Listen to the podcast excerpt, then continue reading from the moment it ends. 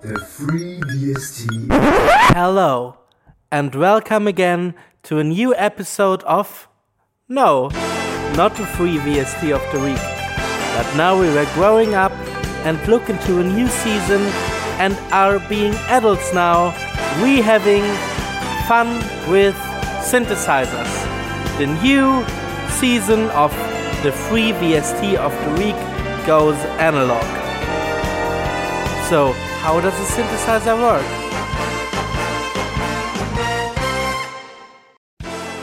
In this episode, we will have a look on the oscillator and the filter section.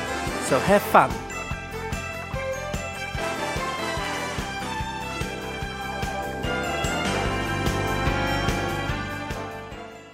The most important part of a synthesizer is its oscillator, or in the most cases, its oscillators, because there are more than one.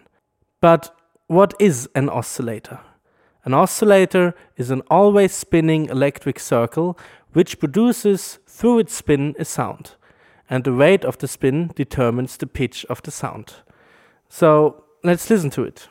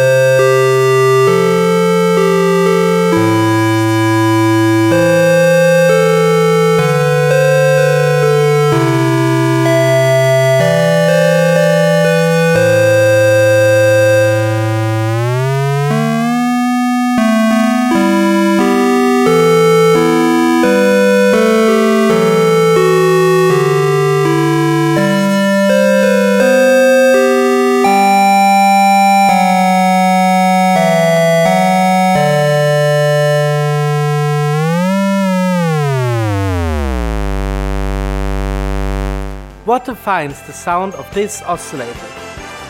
It's his waveform. The spinning of the oscillator is easy to display in waveforms. So every time the voltage, or the spinning, is going up and down, you can enter the values in a table. And after some circles, you would see a wave. Different waveforms of oscillators are producing different sounds. An oscillator, which is always spinning in the same speed with a high point and a low point, would be displayed by a sine wave, which is always having the same travel from value to value and would sound like this. Unfortunately, my synthesizer doesn't have a sine oscillator. A sawtooth wave works like a shifted triangle so the voltage needs a longer way up than down. And it sounds like this.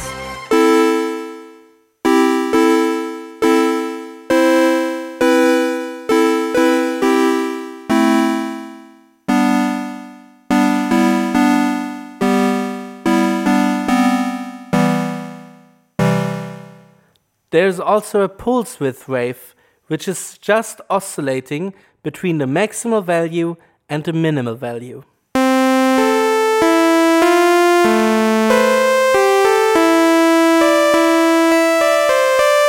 We can also mix up these two waveforms to a common new wave.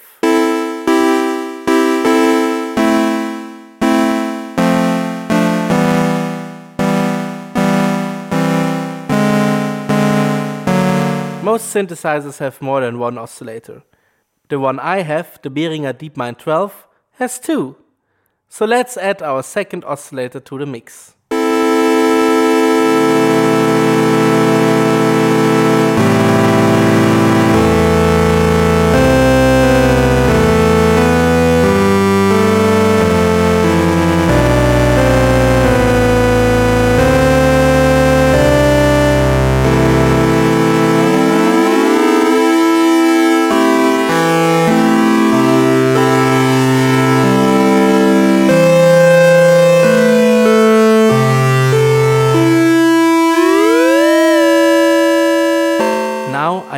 Derange the pitch of our second oscillator.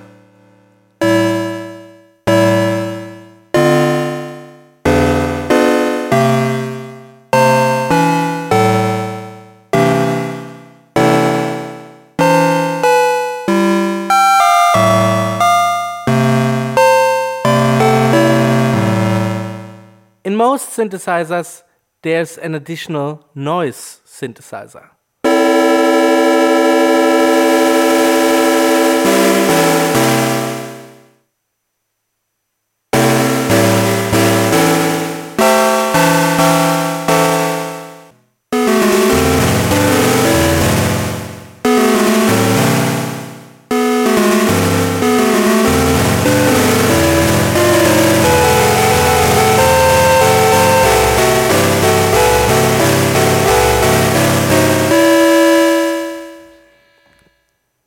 Was Mozart.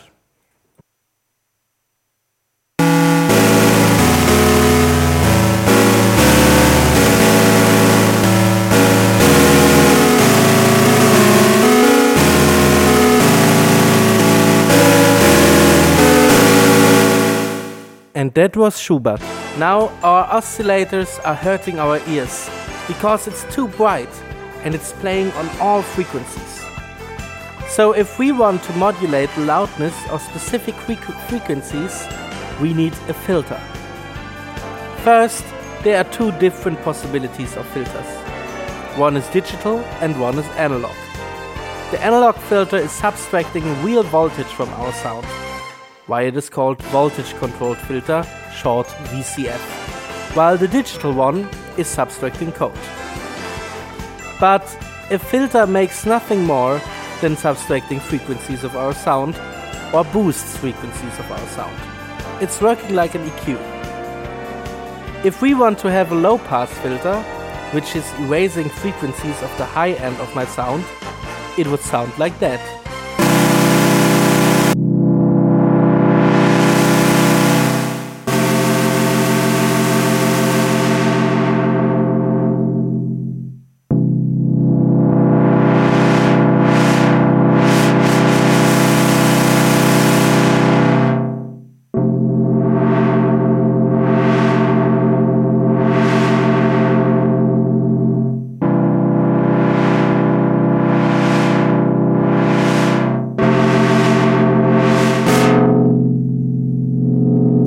It's also working the same way around with a high pass filter. Let's listen to that too.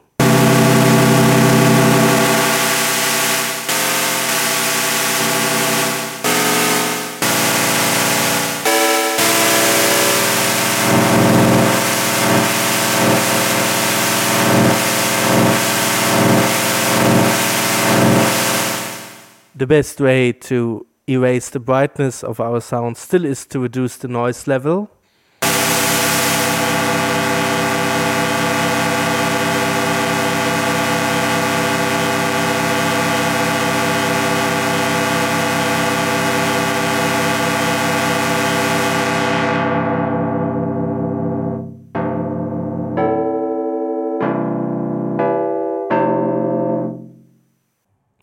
But now our thin sounds really dull.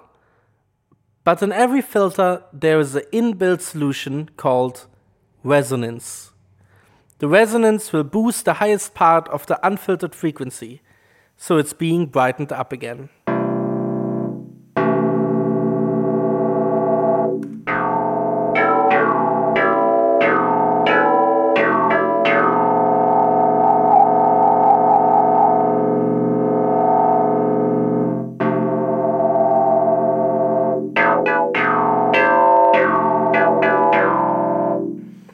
The resonance boost will stay with the normal filter, so we can create stuff like this.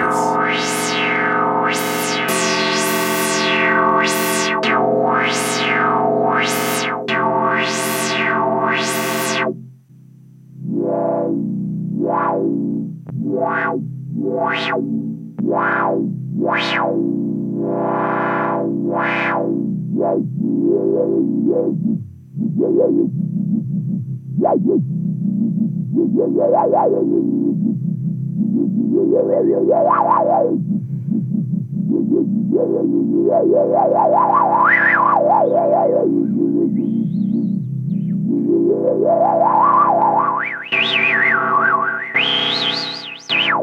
So let's have a little play with our new discovered filter and oscillator section.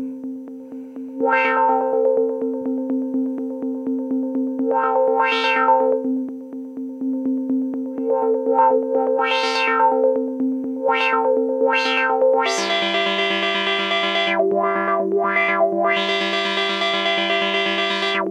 wow, wow.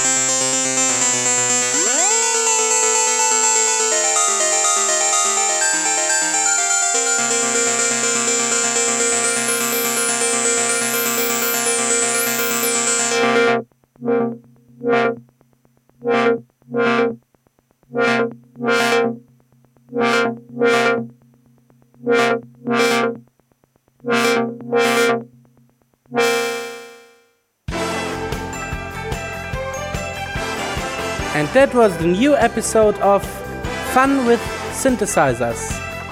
I hope you were enjoying tuning in, and we will see us next time when it is all about envelopments. So have a nice week and see you next time when we have again fun with synthesizers.